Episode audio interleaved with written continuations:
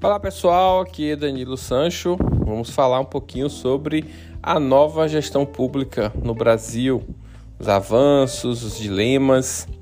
Bom, ao que tudo indica, encontramos-nos mais uma vez em um momento de inflexão histórica. O paradigma vigente de todo, de modo mais ou menos abrangente desde o final da Segunda Guerra, parece ter se progressivamente diluído nos países ocidentais o impacto das novas tecnologias e importantes mudanças geopolíticas trouxeram consequências imprevistas para o plano social, cultural e econômico. Essa porção do globo vive hoje uma fase de baixo crescimento econômico, desigualdade crescente, mercado de trabalho em profunda transformação, grande insatisfação dos seus cidadãos com os serviços públicos e forte desconfiança por, com respeito à democracia. Ainda que com características que lhe são específicas, o Brasil não escapa desse processo mais amplo. Tem que se confrontar com os desafios em que a competição internacional se tornou mais acirrada, assentada em novíssimas bases, tendo, porém, um passivo não resolvido, que se traduz nas históricas e profundas desigualdades sociais tem por de operar em meio a um ambiente econômico recessivo que acentua sua crise fiscal e fazer frente aos conflitos sociais que se aprofundam. Todas essas falhas de governança coletiva impõem severos desafios à gestão pública. Após o período Daspiano, em que se fundaram as bases de uma administração pública profissional de concretização restrita, e o período militar que gestou o Decreto-Lei 200 e o complexo de empresas estatais que objetivaram modernizar a infraestrutura do país, a gestão pública tomou novos contornos com a Constituição de 1988, refletindo os movimentos em favor da democracia e da justiça social. A Carta Magna, então, procurou fortalecer a gestão pública ao promover participação e a descentralização de responsabilidades aos estados e municípios, colocando-as mais próximas dos cidadãos. Ao mesmo tempo, impôs a realização de concursos públicos em combate ao clientelismo ainda muito disseminado e o planejamento governamental, através da adoção do Plano Plurianual PPA, atrelado ao orçamento. A criação e proteção de uma burocracia profissional para todas as atividades estatais também se fizeram presentes nas regras de estabilidade e ampla previdência. Nos anos 90, iniciaram em meio a uma profunda crise fiscal que se revelava através de elevadíssimos índices de inflação. As respostas advindas por parte do primeiro governo eleito após o período militar, o do, nosso, o do presidente Collor, foram de denegrir o funcionalismo público, responsabilizá-lo pelos constrangimentos fiscais. Com a renúncia do presidente, arrefecem os movimentos contrários à administração pública.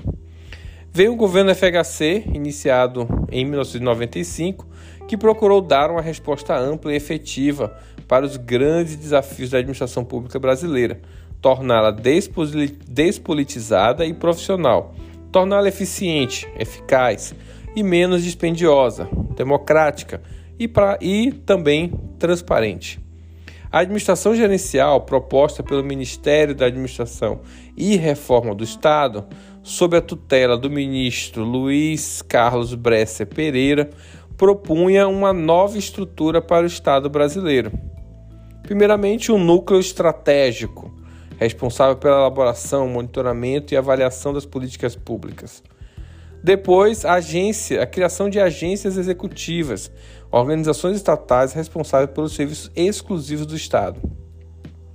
Também temos as organizações sociais, OSS, ou seja, organizações do terceiro setor responsáveis pela oferta de serviços não exclusivos, mas determinantes para o desenvolvimento da nação, tal como educação, saúde, cultura, meio ambiente e outros. As agências e OSS são, teriam maior autonomia administrativa e recursos transferidos em troca do alcance de resultados previamente acordados com o núcleo estratégico. No que diz respeito aos regimes de trabalho, as OS implicavam em contratos CLT, enquanto o núcleo estratégico e nas agências prevaleceriam os funcionários estatutários, organizados nas carreiras de Estado. A maior parte das mudanças propostas pelo plano diretor da reforma do Estado foram incluídas na Emenda Constitucional 19 de 1998, embora alguns de seus artigos não tenham jamais sido regulamentados. Tal é o caso da demissão por insuficiência de desempenho e do emprego público, o que tornaria mais fácil o processo de demissão do funcionário. A reforma gerencial constituía, portanto, uma resposta aos reclames da baixa resolutividade da administração pública, procurando ao mesmo tempo contornar os elevados custos que representavam as regras abrangentes de contratação e aposentadoria do funcionalismo. Os governos FHC acabaram por avançar pouco na implementação dessas ideias, que representavam uma mudança bastante profunda frente à tradição daspiana ainda mais prevalecente.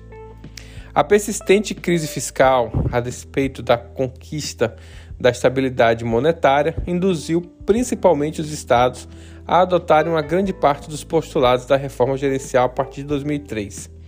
A adoção de novos modelos organizacionais não estatais se espraiou pela maior parte dos estados e muitos municípios, em setores tais como a saúde, principalmente, mas também a cultura, assistência social e meio ambiente.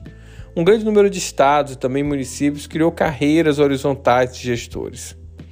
Com a maioria das finanças públicas, foi responsável promover, foi possível promover muitos concursos públicos. Entre 1995 e 2016, o número de civis e militares no nível federal aumentou 25%, totalizando 1,2 milhão de pessoas é a empresa que tem mais gente. No nível estadual, o crescimento foi de 28%, passando para 3,7 milhões de pessoas dentro das, dos, dos estados do Brasil, do Brasil. E no nível municipal, o crescimento foi de 175%, chegando a, pasmem, 6,5 milhões de pessoas empregadas nas diversas prefeituras do país. Esses dados são de 1900, de 2018 do IPEA. O crescimento exponencial dos municípios representou, em larga medida, a pretendida descentralização e ampliação dos serviços educacionais, como pré-escola, saúde, como os equipamentos de atenção básica. Não por acaso, o maior número de servidores concursados no período foi de professores. Uma das marcas do período foi a ampliação do número de escolas de governo para a educação continuada dos servidores, em paralelo ao aumento muito significativo do número de cursos de graduação e pós-graduação em administração pública. Pode-se observar o nítido avanço na qualificação dos servidores, especialmente nos níveis federal e estadual. Ao mesmo tempo, a produção de conhecimento nesse campo, do qual a gente está sempre tendo notícias. É, muitos desses entes também induziram a maior participação dos servidores na maioria dos serviços por meio de prêmios e inovação. A adoção de novas tecnologias de inovação e comunicação foi importante, embora inicialmente mais intensa do que os períodos subsequentes. O período que se seguiu à formulação e a implantação, ainda que parcial, da reforma gerencial, deixou um legado importante, mas ambivalente. De modo muito mais amplo, uma burocracia selecionada por concursos públicos é é incomparavelmente mais qualificada. A visão um pouco menos burocrática da gestão de pessoas, a melhoria dos processos de trabalho, especialmente pela utilização das TICs, uma internalização do conceito de resultados e avanços na transparência das informações governamentais foram alguns dos resultados mais aparentes do processo da nova gestão pública. Entretanto, por vários motivos, a oferta de serviços públicos passou a ser bastante criticada, dando origem a vigorosas manifestações sociais a partir de 2013, até porque isso vai de encontro ao modelo da nova gestão pública, onde a gente quer desburocratizar, mas também reduzir pessoas. Então, é, dentro desse cenário, a gente vê que é possível que, embora uma atual conjuntura apresente grandes desafios à administração pública, as décadas que se passaram desde, a, desde a, do governo de Fernando Henrique, nós temos então uma base né, que permitiu que a gestão pública pudesse se tornar uma força motriz para o desenvolvimento nacional.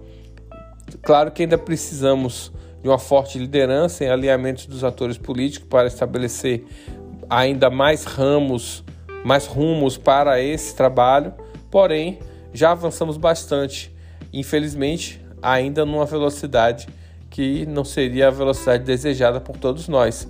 Mas importante é que aos poucos vamos conquistando um novo modelo de gestão pública mais eficiente, capaz de não apenas entregar bons resultados, mas também de fornecer para a população melhores serviços.